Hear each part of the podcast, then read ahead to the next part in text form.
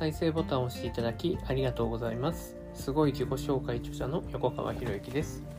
このチャンネルは何者でもない人が人も仕事もお金も引き寄せる何者かに変わるための魅力のヒントをお届けしています。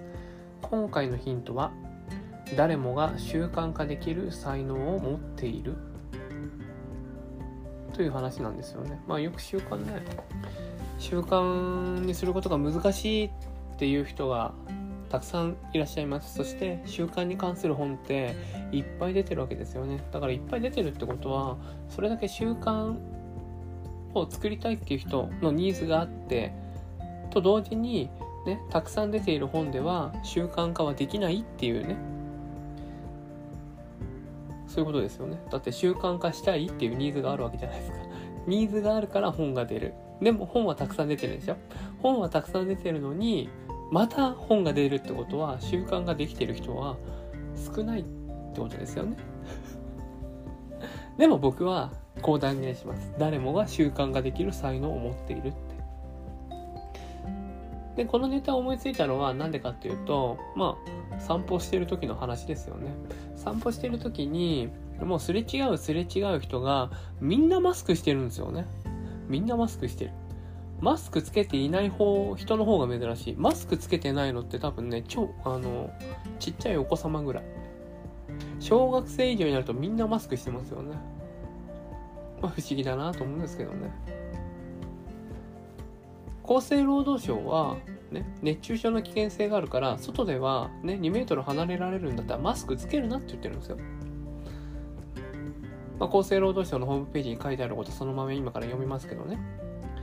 マスクは飛沫の拡散拡散予防に有効で、新しい生活様式でも一人一人の方の基本的な感染対策として着用をお願いしています。ただし、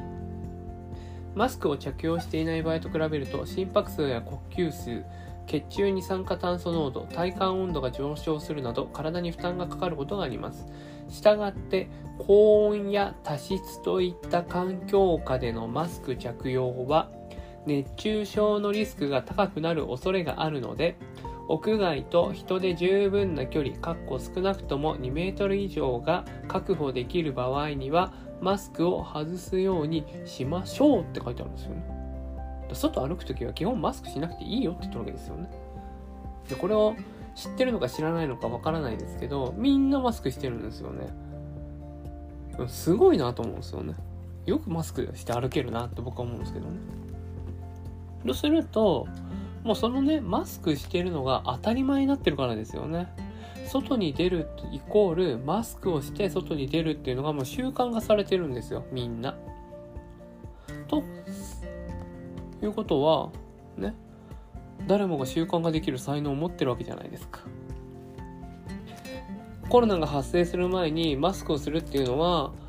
冬の寒い時期もしくは花粉症の時期ぐらいですよね。それが今ではこんなね、今、今これ撮ってるの6月ですけれどもね、めちゃめちゃ暑いわけじゃないですか ま少なくとも東京はもう夏日を超えてますからね。夏日超えて湿度も高いですからね。あの、この厚生労働省のホームページに書いてあるであれば、マスクは外すんですよね。外すべきなんですよ。にもかかわらずみんなマスクをして歩いてるってことはもうマスクをして歩くことに慣れちゃってる。もうそれが習慣化されてるってことなんですよね。だから誰もが習慣ができる才能を持ってるんですよ。すごいことだと思いません？で僕はま習慣っていうのは人生を決める繰り返しの行動っていう言葉の定義をしてるんですけどね。習慣とは人生を決める繰り返しの行動。じゃあなんでマスクをつけてるのって。なんでマスクをつけてるのって聞かれた時に明確な理由で答えられるかどうかによって変わってくるわけですよね。人生を決める繰り返しの行動なんでそのマスクをつけているのが、ね、人の視線を気にするからとかコロナにかからないようにするためとか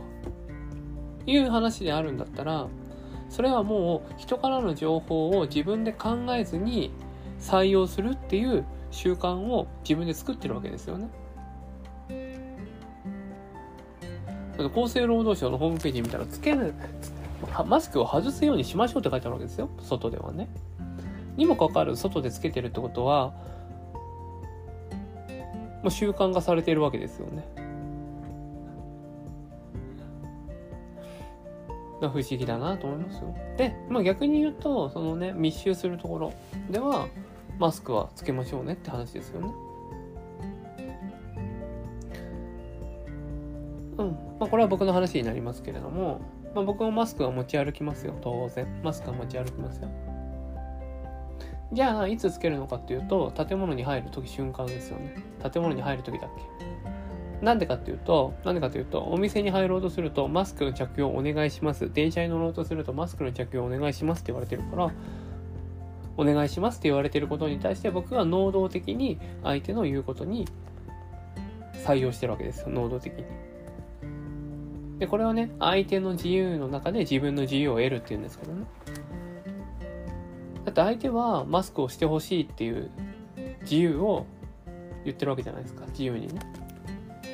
でそれに対してね僕はその相手の自由の中マスクをつけた中でマスクをつけてほしいという相手の主張に対して、ね、僕は自分で自らじゃあ分かりましたということで自分の意思でマスクをつけて中に入るようにする。そうすると相手も自由だし僕も自由なんですよね。別に強制されてるわけじゃないからね。強制されてつけるじゃなくてもう自ら最初からつけておく。でこれを自分は自由なんだからって言って相手の自由なんて関係ないよってやると争いが起きるわけですよ。マスクをつけてくださいねってお願いされてるにもかかわらず俺はマスクつけねえ。マスクなんかコロナ関係ねえんだって言って自分の主張を通したらね相手の自由と自分の自由がぶつかり合いますよねだから争いっていうのは起こるわけですよそんなね争いを起こすことに何のメリットがあるんですかと僕は思うわけですよ。争いを起こしてね周りの人たちがいい,、ね、いい気分になるわけないし争いを起こしてね余計イライラするの自分ですよね。でそして争いを起こすことによってねマスクつけないで入ることによって相手に注意するっていう ね相手が、ね、マスクをつけてくださいってお願いをしなければいけない相手のエネルギーを無駄に奪うことになるわけじゃないですか。でそしてそのお願いをされたことに対してこちらとしても納得がいかないみたいなそれでまたエネルギー消耗する本来もともとねもっと他に有効に使える、ね、エネルギーや時間があるわけじゃないですか。でそれをわざわざ失うっていう方が僕には考えられない。だから自分で、ね、建物の中に入る時は自分でマスクをつけますよ。でこれは自分で決めてるわけですよね。じゃあそれがね僕の習慣化なんですよ。そのね相手の自由の中で自分の自由を決めるっていうのが僕の習慣なんですよね。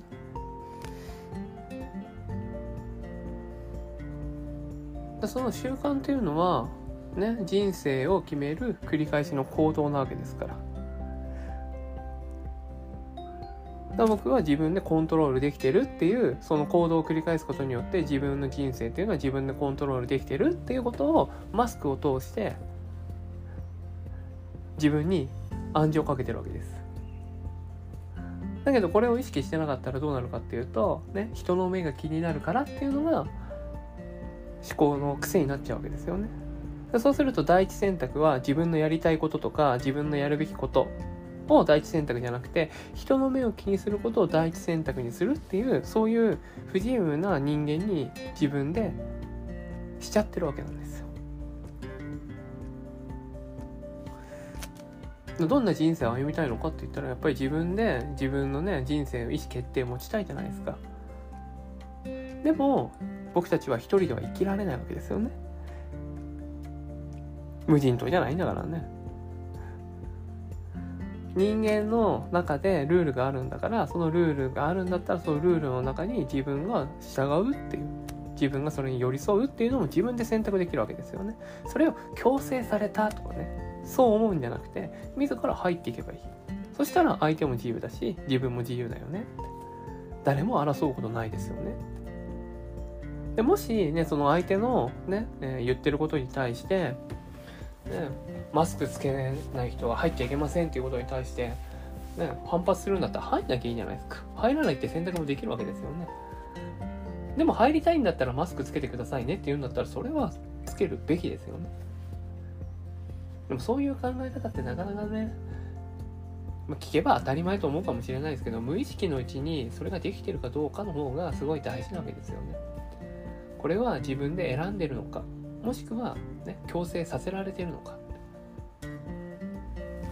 ね、強制力ってねやっぱりその習慣できる習慣化にとってはすごい必要なんですよね。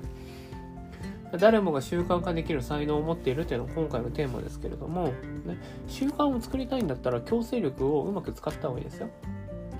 人に見てもらう環境っていうものを自分で作るってことですよ。人に見てもらう環境を自分で作る。これ能動的じゃないですか。でマスクに関してはほとんどの場合はねもう勝手に自分が勝手に人の目を気にしちゃってるからマスクをつけるって行動になっちゃってるわけですよね。